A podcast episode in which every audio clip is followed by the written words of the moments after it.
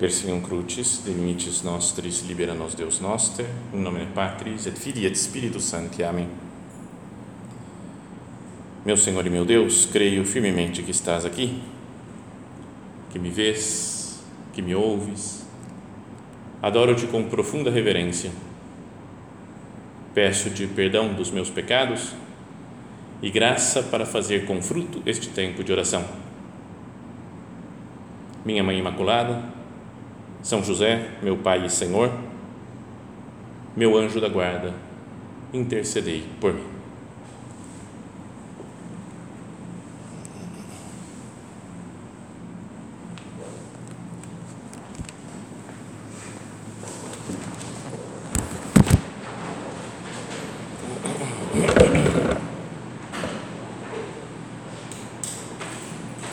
O título dessa nossa meditação de hoje chega né, para os padres aí quando tem que dar meditação chega um papelzinho falando qual que é o tema. E o título é os sacramentos do cotidiano. Eu na hora que eu vi esse tema eu falei cara que que é isso né? Não tem nada a ver né? nunca nunca nenhuma meditação na vida tinha esse esse título. É a primeira vez que eu vou falar dessa coisa que os sacramentos do cotidiano. Mas daí vem um, um programinha uma, algumas ideias assim. E o, o, importante não é falar só dos sacramentos, como a gente conhece, sei lá, confissão, Eucaristia, que a gente podia pensar que são as coisas do cotidiano, né? que a gente pode receber com frequência. É? O batismo é uma vez só, a crisma é uma vez só. Não é? Então, mas os, os outros são mais do cotidiano. Pensei que fosse isso, né? mas um, é um estranho modo de, de falar. Mas a ideia é que cada coisa do nosso dia a dia é um sinal de Deus. Se a gente voltasse lá no catecismo, que talvez a gente tenha aprendido, lembra? Antigamente falavam mais assim, né? tinha aqueles, lembra no catecismo verdinho que a gente ficava estudando, forma de perguntas e respostas. Então, numa dessas das perguntas que tinha naquele catecismo antigo, falava o que significa sacramento em geral. E a resposta que eu, quando era pequeno, não entendia nada desse negócio.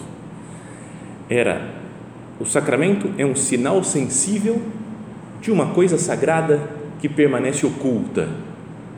Então, essa era a definição que tinha lá, né? Falando, o que significa esse negócio? Então, mas é um sinal sensível, que eu posso tocar, né? que eu posso sentir, que eu posso ver ou ouvir. Sinal sensível de algo sagrado, uma coisa sagrada. Então, o sacramento é um negócio sagrado, mas que essa coisa permanece oculta de certo modo, os sacramentos cristãos são assim também. A Eucaristia, a gente sente, toca, percebe o gosto dela. É uma coisa sagrada, super sagrada, mas que permanece oculta, né? não dá para ver esse algo sagrado. A gente vai percebendo depois pelos efeitos que tem a Eucaristia, a confissão, assim também, e, e todos os outros sacramentos.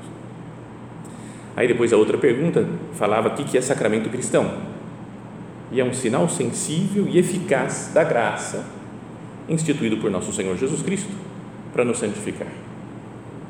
Então lembra dessas coisas daqui era só para como introdução para ter ah, como que um pano de fundo do que que a gente deve meditar. São coisas que são sensíveis, mas que ao mesmo tempo têm uma graça de Deus oculta, né, escondida nessas coisas sensíveis. E então a gente passa a meditar na na santidade do nosso dia a dia. Enquanto que as coisas normais do dia a dia são sacramentos, aí podíamos dizer nesse sentido mais amplo, sacramentos da presença de Deus. Cristo está presente em cada uma das, das situações da nossa vida. Mas para fazer a nossa oração hoje, queria que nós pensássemos, voltássemos a ler, vamos ouvir daqui a pouco o Evangelho da missa de hoje, que é do capítulo 11 de São Lucas. E lá fala assim: naquele tempo, quando as multidões se reuniram em grande quantidade, né, para um monte de gente, Jesus começou a dizer: Esta geração é uma geração má. Ela busca um sinal, mas nenhum sinal lhe será dado a não ser o sinal de Jonas. Então, ela, Jesus fala do sinal também Estamos falando de sacramento, que é um sinal de algo de Deus, é algo sagrado, mas que às vezes é invisível, a gente gostaria de um sinal mais claro. Né? Todo mundo pensa, né? se Deus aparecesse para mim e me falasse, aí sim eu ia fazer as coisas direito. Né? Quando a pessoa está discernindo a vocação, fala, eu queria tanto né, que Deus aparecesse. O nosso padre explicava, não vai vir um anjo, tira uma pena da asa dele e escreve, você tem vocação para isso ou para aquilo. Mas no fundo, no fundo, todo mundo gostaria. A gente gostaria, de meu Deus, manda um anjo, vai.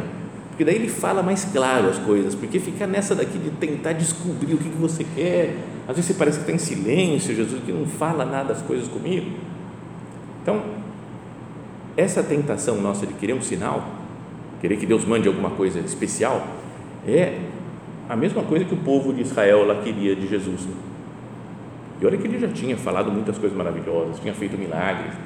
O povo ainda quer um sinal que prove que Jesus é o Messias. Esta geração é uma geração má. Então, só isso aqui já faz pensar, né? se a gente fica procurando coisa extraordinária, será que eu não sou uma geração má também? Eu falei, peraí, não vou, não vou pedir mais nada para Deus, né? nenhum sinal, vai que Ele me fala isso também. Né? Então, essa geração é uma geração má. Ela busca um sinal, mas nenhum sinal lhe será dado a não ser o sinal de Jonas. E como acontece muitas vezes, né, a primeira leitura está ligada com, a, com, o texto do Evangelho né, do dia. E a primeira leitura de hoje é Jonas pregando na cidade de Nínive. Você já leram o livro de Jonas? É super legal e super fácil de ler. Pode pegar hoje mesmo, hoje à tarde, já pega, mas é, é rapidinho, são quatro capítulos e curtos ainda os capítulos. E é tudo divertido. Eu fico rindo sempre quando leio o livro de Jonas, porque o homem era muito doido, né? muito. Sério, começa com Deus aparecendo para ele, falando: Jonas, vai pregar lá para a conversão para a cidade de, Nínive. E Nínive era a capital da Assíria. E a Síria era o reino que dominava no mundo assim, na época. E dominou Israel, invadiu Israel, fez eles cativos. Então a Síria era, sei lá, como se fosse agora os Estados Unidos, né, ou se fosse a Rússia agora invadindo a Ucrânia. E vem Deus e fala assim: vai lá e prega para eles. A China dominando, vai lá e prega para a China, fala para eles se converterem. Então o Jonas falou: que você está louco? Porque ele achava que era um absurdo, não dava, não iam se converter, e também falou: eles nem merecem se converter, porque eles são do mal, é um povo pagão. Então Jonas fala que ele pegou o barco, aí você vai vendo no mar onde ele estava, pegou o barco, um barco e foi indo para o outro lado. Nínive estava para cá e ele foi indo para lá, fugindo né, de Deus. E aí vem aquela coisa da tempestade, os marinheiros se juntam, falam: algum de nós está fugindo de Deus, o que está acontecendo? Porque Deus está mandando um castigo. E o Jonas fala: sou eu, pode me jogar no mar, porque eu que estou fugindo de Deus. Então joga no mar, aí vem um peixe grande, uma baleia, um animal gigante, e engole o, o Jonas. E ele fica três dias dentro do ventre da baleia. Sabe que todas essas coisas daí eu sempre falei, ah, não, tem que acreditar na Bíblia mesmo. Você fala, cara, é muito louco, cara, um negócio desse. Parece filme de ficção científica, né? sei lá, você fala, não tem nada a ver. Aí um dia eu li um texto do Papa Bento XVI falando sobre o profeta Jonas. E ele começa falando: a história de Jonas é uma parábola. Eu falei, oh, que legal, deu uma paz, né? Sabe, você fala, é uma parábola. Assim como Jesus conta parábolas, mas que são coisas verdadeiras. Né? Não é que a Bíblia é falsa, mas a parábola do filho pródigo. Não é? é uma parábola, não é que tinha um cara mesmo que gastou todo o dinheiro. Jesus inventou uma historinha para ensinar uma lição. Tanto que tem uns comentários que eu não gosto. Perdão, estou desviando acho, do tema da meditação, mas só para. É que às vezes vem um padre pregando e fala: Sabe por que, que o filho pródigo foi embora? Porque ele não tinha mãe. Você fala, cara, que não tinha mãe. E aí, portanto, nós temos Nossa Senhora. Você fala, cara, que ligação mais doida, velho. Não é porque não tem nada. Jesus não quis falar se tinha mãe ou não, porque não interessava para a história. Né? Então a gente não, não deve criar. Mas é uma história que Jesus contou verdadeira porque ensina, traz um ensinamento verdadeiro. Então fiquei muito em paz quando o Papa Bento XVI, grande teólogo, falou que a história de Jonas também é algo uma, uma parábola para ensinar algumas verdades para nós. Bom, então continuando a história, o Jonas pulou no mar, veio o peixe, engoliu ele, depois de três dias cuspiu na praia. Então é um peixe gigante que vai até a praia para cuspir ele, assim, né? Então é tudo muito estranho. Mas daí Deus apareceu outra vez e falou: Jonas, bora para Nínive, vai para lá que você tem que ir para Nínive. Então ele vai, e é o que vai aparecer hoje, né, no, na, na primeira leitura de hoje, já é o capítulo terceiro. Ele prega e todo mundo se converte, todo mundo faz penitência, desde o rei até os animais, falou que os animais começaram a fazer penitência, né, para pedir perdão, né, pedir, sei lá, imagina cachorro fazendo penitência, gato fazendo penitência, a vaca, boi, todo mundo, todo mundo se penitenciando. E, e aí Deus falou que ficou contente e se arrependeu do mal que ia fazer para Nínive, perdoou todo mundo. E o Jonas, em vez de ficar feliz, né, falou, pô, que alegria, né, conversando, então ele falou, ridículo esse negócio, ficou nervoso, ficou bravo com Deus, o que, que é isso? É muito mole. Você fica perdoando todo mundo. Né? Então, porque não era do povo judeu, o povo escolhido. Então, o Jonas não queria que, que pregassem, que, que se convertessem, que Deus desse graça para eles, que tivesse que perdoasse. Então ele começa a ficar nervoso, nervoso, nervoso, fala: Eu prefiro morrer, eu prefiro morrer do que ver isso daí. Sabe, o cara desequilibrado, esse Jonas, totalmente desequilibrado. Aí Deus fez crescer uma mamoneira, porque estava muito sol, muito calor, e ele estava nervoso com o calor, é? e começou a doer a cabeça dele, ficou nervoso e pediu para morrer. Aí Deus fez crescer uma mamoneira, então ficou uma árvore de mamona, aí ele ficou lá deitado, feliz da vida, aí ele, suscetível, né? aí fica todo volúvel, e deitado descansando na sombra. Aí Deus no dia seguinte falou: Agora eu vou mandar um verme que vai comer a árvore. Comeu a árvore, a árvore secou. No dia seguinte, e o Jonas falou: Ah, esse sol na minha cabeça, eu prefiro morrer de novo. Sabe? E aí Deus termina com a, a história falando: Você ficou bravo por causa da mamoneira. Imagina eh, o importante né, dessas pessoas que estavam como mamoneira, esse povo de Nínive, que estava morto, mas que voltou à vida, que ressuscitou, que agora fez penitência, então é para a gente estar feliz. Então tem alguma semelhança até com a parábola do filho pródigo. Bom, mas não tem nada a ver, só voltando para a nossa história, nem precisa ler mais né, o livro do Jonas, contei tudo, toda a história. Mas aí vem Jesus e fala: Esta geração é uma geração má. Ela busca um sinal, mas nenhum sinal lhe será dado a não ser o sinal de Jonas. Com efeito, assim como Jonas foi um sinal para os ninivitas, assim também será o filho do homem para esta geração. Assim como é, o Jonas pregou para aquelas pessoas e só a pregação deles, falou: Deus vai castigar se vocês não se converterem. O povo se converteu, mudou, fez penitência pelas palavras de Jonas.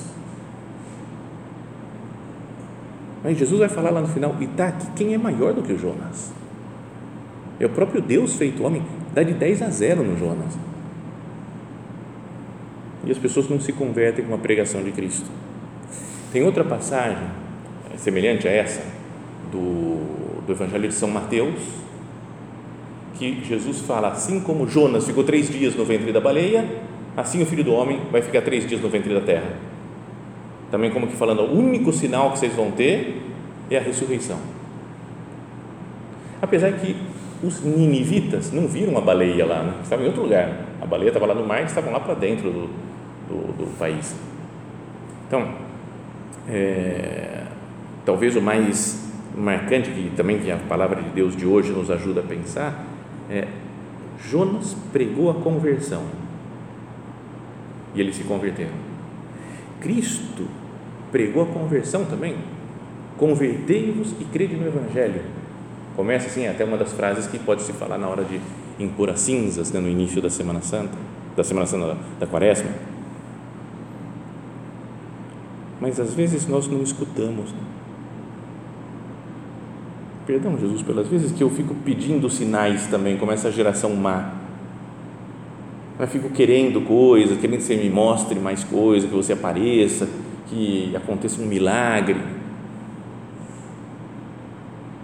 Contou uma vez um padre também que um, uma pessoa, um senhor, acho que era que falava com ele, conversava, mas não tinha se convertido, estava meio, ah, não sei se eu vou me converter, Então eu estou esperando o dia que Deus me mandar um sinal poderoso, incrível, e eu ver que foi ele, foi ele que fez, então aí sim, aí eu me converto.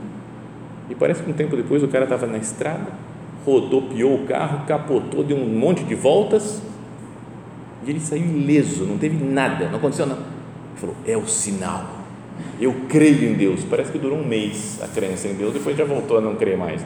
Ele não, não pode estar baseado em milagres, né, a, nossa, a nossa conversão, mas deve estar baseado na, na palavra de Deus, na meditação profunda né, da Sagrada Escritura, em procurar ver Deus atrás de cada coisa do nosso dia. Se acontecesse algo de espetacular, a gente fica imaginando. Lembram daquela da parábola do Lázaro e do rico? Aquele homem rico que fazia grandes banquetes e o homem do Lázaro que estava depois os dois morrem. Um vai para o seio de Abraão e outro vai para a mansão dos mortos. Então ele pede, né? Pai Abraão, faz que o Lázaro venha aqui, molhe a ponta do dedo e me, alivie um pouco desse calor. E depois, não conseguindo isso, né, porque tem um abismo, tá bom, então manda o Lázaro ir lá para avisar meus irmãos, para que eles não pequem, para que eles se convertam antes. E o Abraão, na parábola, fala: nem se um morto ressuscitar, eles vão acreditar. Se eles não acreditam na palavra de Deus, mesmo que um morto ressuscite, não... e, e, eu também sempre pensei esse negócio né, de falar: oh, acho que acho que acho que imagina a pessoa que a gente conhece que morreu e aparece de repente aqui, pessoal, voltei e conta como que é o céu, fala, ah, eu me converteria. Aí sim. Mas se nós pensamos com calma, o outro Lázaro, o verdadeiro, não da parábola, o amigo de Jesus, ressuscitou e muita gente queria matar ele de novo porque estavam se convertendo alguns para Cristo. Tem gente que não quer se converter. Né? E depois o Jesus é o novo, o verdadeiro Lázaro, que morreu e ressuscitou e explica para nós como é o céu. E tantas vezes a gente não acredita e continua pedindo sinais. Depois Jesus faz outra comparação. No dia do julgamento, a rainha do sul se levantará juntamente com os homens desta geração e os condenará, porque ela veio de uma terra distante para ouvir a sabedoria de Salomão, e aqui está quem é maior do que Salomão. Nisso vejo até outra das frases de Jesus que mostram que ele é Deus. Né? Não é? Tem gente que fala que Jesus foi um homem muito bom, mas não foi Deus. Eu acho que se ele fosse bom, seria um pouquinho mais humilde também. Não é? Se ele fala, eu sou maior do que Jonas, eu sou maior que Salomão. Um cara que fala isso, ah, metido, né? pode falar coisas muito boas, mas é metido. Mas que no caso de Jesus, é que ele é o próprio Deus, então Deus pode falar isso, porque ele é maior que Salomão mesmo, é a verdade. No dia do julgamento, os ninivitas se levantarão juntamente com esta geração e a condenarão, porque eles se converteram quando ouviram a pregação de Jonas. E está aqui quem é maior do que Jonas. Jesus fala que ele é mais, mais do que Jonas, mais do que o Salomão, mas os judeus não percebem. O início do Evangelho de São João fala, né, aquela, ele estava no mundo e o mundo foi feito por meio dele, mas o mundo não o reconheceu. Ele veio para o que era seu, mas os seus não o acolheram. Podemos meditar agora, conversar com o Senhor presente aqui no sacrário. Se não acontece isso conosco também, eu não reconheço Deus às vezes. Né? Vem um sofrimento, a cruz, por exemplo, e eu não reconheço que naquela cruz está Cristo passando do meu lado. Nas coisas de cada dia, Deus está presente junto de nós eu, eu não reconheço porque eu estou preocupado com outras coisas. Ele estava no mundo, o mundo foi feito por meio dele, mas o mundo não o reconheceu. Perdão, Jesus, pelas vezes que eu não te reconheço, porque eu estou tão preocupado com as minhas coisas, estou tão dentro do meu mundo, das minhas pressas, da minha correria, que eu não, não te reconheço, Jesus. quando Jesus fala com aquela mulher samaritana, ele fala: Se xires donum Dei, se conhecesses o dom de Deus, e quem é que está aqui e te pede de beber, tu lhe pedirias, e ele te daria uma água viva. Mas você não sabe quem é que está falando com você agora. Imagina o que é para aquela mulher estar falando com Jesus e vem com aquelas teorias dela. Como é que você pede de beber, amigo samaritana, porque ó, o pessoal não conversa, né, samaritanos com os judeus? E Jesus não entra na briga, né, não entra na discussão. Só fala, se conhecesses o dom de Deus. E nós né, entramos em tantas discussões, em brigas, em debates, e rolos, e preocupações. E como se Jesus nos falasse: se conhecesses o dom de Deus, se percebesse, abrisse os olhos né, e visse como, como eu estou presente aqui diante de você, nessa situação concreta, num problema familiar, numa alegria que a gente tem, nos dias de, de curso anual agora, ou quando voltar para casa, no trabalho, na correria do dia a dia. Se conhecêssemos o dom de Deus, se nós víssemos esse sacramento do cotidiano, se nós víssemos Cristo presente nas coisas mais pequenininhas, mais passageiras do dia a dia, existe uma possibilidade de amar a Deus aqui. Será que muita coisa não seria diferente? Principalmente quando a gente faz algum pecado, sei lá, quando perde a paciência, briga com alguém, depois que passa, a gente fala: se eu tivesse percebido Deus, se eu tivesse na presença de Deus, eu teria, eu teria tido outra atitude. Perdão, Jesus, pelas vezes que eu não te vejo, eu não te reconheço. Você me fala, se conhecesses o dom de Deus, mas eu não conheço porque estou com outras preocupações. Se conhecêssemos Cristo, né, o dom de Deus, a presença dele no dia a dia, a gente ia decidir as coisas junto com Ele. Não é que a gente toma um monte de decisão meio precipitada, sem pensar, sem conversar com Deus? A gente não ficaria tão tenso, tão agitado, tão preocupado com os problemas. Mas sabe, a pessoa que está segura, tem problemas, tem mas ela fala, beleza, Deus está sabendo, Deus está aqui, na minha casa, Deus mora aqui. Deus está presente aqui no sacrário. Eu posso vir aqui, conversar com Ele, contar para Ele as coisas. Mas a gente às vezes quer resolver com as próprias forças. Sai correndo, tem que, vai para lá, vai para cá, faz isso, faz aquilo. Se conhecesses o dom de Deus. Tem um padre amigo meu que acha super legal ele.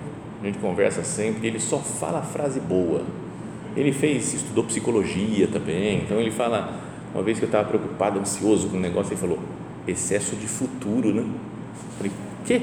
Como assim? Ele falou, a depressão, excesso de passado, estresse, excesso de presente, ansiedade, excesso de futuro.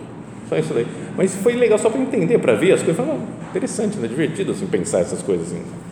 Mas a última vez, acho que semana passada, estava conversando com ele, e falei que a vida estava uma correria, não sei o que. Ele falou: o sábio não corre. Ponto. falei, como assim? Ele falou: pensa num sábio. Você vai consultar um sábio, sábio do Oriente. Você sobe lá na montanha. Ele está paradão, parado. Ele não corre. Fala, o sábio, você viu? Cadê o sábio? Está correndo, está desesperado porque ele está atrasado. Não, não é sábio. Está atrasado, correndo, desesperado. Não é sábio. O sábio não corre Cara, isso daí ajuda na né, vida espiritual até, né? Você vai andando, só calma, calma. O sábio não corre. Quando eu morava lá em Roma, fui uma vez num, num convívio de clubes, né? A molecadinha do clube, né? E, e era no alto de uma montanha que a gente foi. E eram, sei lá, 30, 40 moleques, super agitados, correndo de um lado para o outro. Tá? E o diretor do convívio é um cara que é super gente boa, muito legal, mas super tranquilo ele era também. Então o pessoal, Ei, nós vamos fazer isso daqui, agora o que vai ser a próxima atividade? Vai ser isso, vai ser aquilo. E ele falava, moveriamo. Moveriamo, lá no linguajar italiano romano, era, a gente já vê. A gente já vê. Espera aí, a gente já vê. Mas era qualquer coisa que perguntava para ele. Vai ser assim, assado? Mó vediamo. E ele continuava fazendo o que ele estava fazendo. Mó vediamo. E às vezes, para mim, para minha vida espiritual, de vez em quando que eu estou tenso, preocupado, tenho que fazer isso, tenho que fazer aquilo, tenho que... Mó vediamo. A gente já vê. Calma. Vamos conversar com Deus. Tem que fazer oração agora? Vou conversar com Ele. O sábio não corre e nós perdemos muitas vezes a capacidade né, de ver a Deus, de, de cuidar das coisas pequenas, dar atenção para elas, uma coisinha simples, né, que a gente aprendeu desde sempre, desde que é. Não prestamos atenção nas frases das pessoas. Né? Tem gente que diz uma frase, às vezes que não, que não tem nada a ver, mas que é Deus que está me falando. Né? O nosso padre tinha isso, né? lembra aquele menininho lá que comeria cada prato de sopa com vinho. E ele fala: José Maria, é o Espírito Santo que está te falando. Contemplar a natureza. Né, você vê os campos aqui, assim, as árvores, os pássaros. Isso tudo ajuda a dar presença de Deus. Perdemos, acho, com muita frequência nessa nossa vida do dia a dia, o espírito contemplativo, né? Não é verdade que a gente contempla pouco, porque está meio sempre correndo, preocupado. E em cada situação, podíamos dizer, a cada segundo da nossa vida, existe uma possibilidade de se encontrar com Deus. Isso, por isso, cada coisa do dia a dia é como que um sacramento, um sinal sensível de uma coisa sagrada, da presença de Deus, mas que permanece oculto e se shires donum Dei, se conhecesses o dom de Deus presente no mundo, muita coisa mudaria.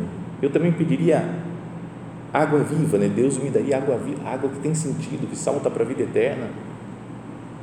Teria vida eterna, né? uma vida sobrenatural. Se eu encontrasse Deus nas, nas preocupações do dia a dia, nas, nos trabalhos de cada dia.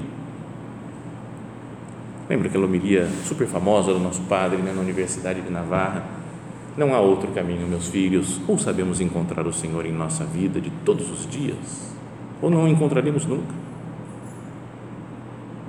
Por isso, posso afirmar que nossa época precisa devolver à matéria e às situações aparentemente mais vulgares o seu nobre e original sentido, pondo-as ao serviço do reino de Deus, espiritualizando-as fazendo delas meio e ocasião para o nosso encontro contínuo com Jesus Cristo, as coisas materiais. Não é? O estar aqui dentro desse oratório, o banco que a gente está sentado, o ar-condicionado que está refrescando o ambiente, todas essas coisas, tudo, tudo eu posso espiritualizar e levar para Deus. E aí o nosso padre continua falando, o que são os sacramentos? Vestígios da encarnação do Verbo, conforme afirmam os antigos, senão a mais clara manifestação deste caminho escolhido por Deus para nos santificar e levar ao céu. Então, para levar para o céu, olha só o que nosso Padre fala. Deus usa coisas materiais, a hóstia, né, o pão, as palavras do Padre absolvem, a água que derrama na cabeça da pessoa, o óleo que unge a testa. Não é? são, são coisas materiais, sensíveis, que Deus usa para nos levar para o céu. A mais clara manifestação desse caminho escolhido por Deus para nos santificar e levar ao céu. Não vem que cada sacramento é o amor de Deus com toda a sua força criadora e redentora, dando-se a nós através dos meios materiais. O que é a Eucaristia já iminente, senão o corpo e o sangue adoráveis do nosso Redentor que se oferece a nós através da humilde matéria deste mundo, vinho e pão, através dos elementos da natureza cultivados pelo homem Assim se compreende, meus filhos, que o apóstolo chegasse a escrever: Todas as coisas são vossas, vós sois de Cristo e Cristo é de Deus. Trata-se de um movimento ascendente que o Espírito Santo, difundido em nossos corações, quer provocar no mundo, da terra até a glória do Senhor. E para ficar bem claro que nesse movimento se incluía também o que parece mais prosaico, São Paulo escreveu quer comais, quer bebais, fazei tudo para a glória de Deus. Vamos comer daqui a pouco, café da manhã. fazer, fazer pela glória de Deus, né? estou me unindo ao Senhor. Depois tem palestra, tem aula, tem descanso, tem bate-papo, tudo eu levo para Deus, tudo pode ser sacramento da presença de Deus. Não esqueçamos nunca, algo de santo, de divino, escondido nas situações mais comuns, algo que a cada um de nós compete descobrir. Olhemos para a nossa vida concreta, não só para a teoria, a nossa vida concreta, a vida pessoal de cada um, uma que está aqui. Existem muitas coisas sagradas, sinais sagrados de, de uma coisa, sinais sensíveis, perdão, de uma coisa sagrada que permanece oculta. Há vestígios da encarnação do Verbo, vestígios da presença de Cristo na nossa vida. E o grande lugar em que Deus se manifesta é especialmente na Santa Missa que nós vamos ter agora. É um sacramento que deve ser o centro do nosso dia. E na missa eu posso levar tudo para o Senhor.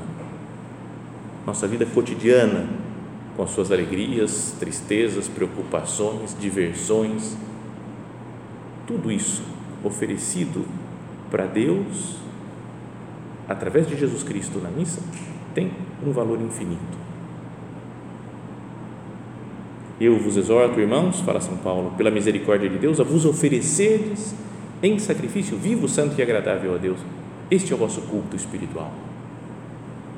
Este é o nosso culto que, unido ao culto do Verbo, ao oferecimento do Verbo, tem um valor infinito. Então, que nós procuremos pensar nessas coisas, nessas ideias, para colocar tudo, toda a nossa vida nas mãos do Senhor. Todas as coisas que nós somos, o que nós fazemos, o que nós pensamos. Jesus, que eu te veja. Domine ut videam. Senhor, que eu te veja, escondido atrás de todas as coisas do meu dia a dia. Que Maria Santíssima, nossa mãe, nos lembre também, nos faça serenar, diminuir a velocidade interna, externa, para contemplar mais o seu Filho Jesus.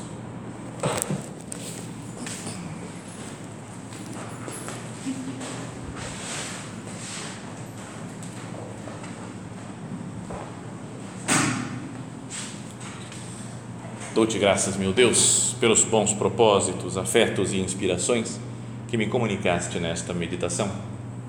Peço-te ajuda para os pôr em prática. Minha Mãe Imaculada, São José, meu Pai e Senhor, meu anjo da guarda, intercedei por mim.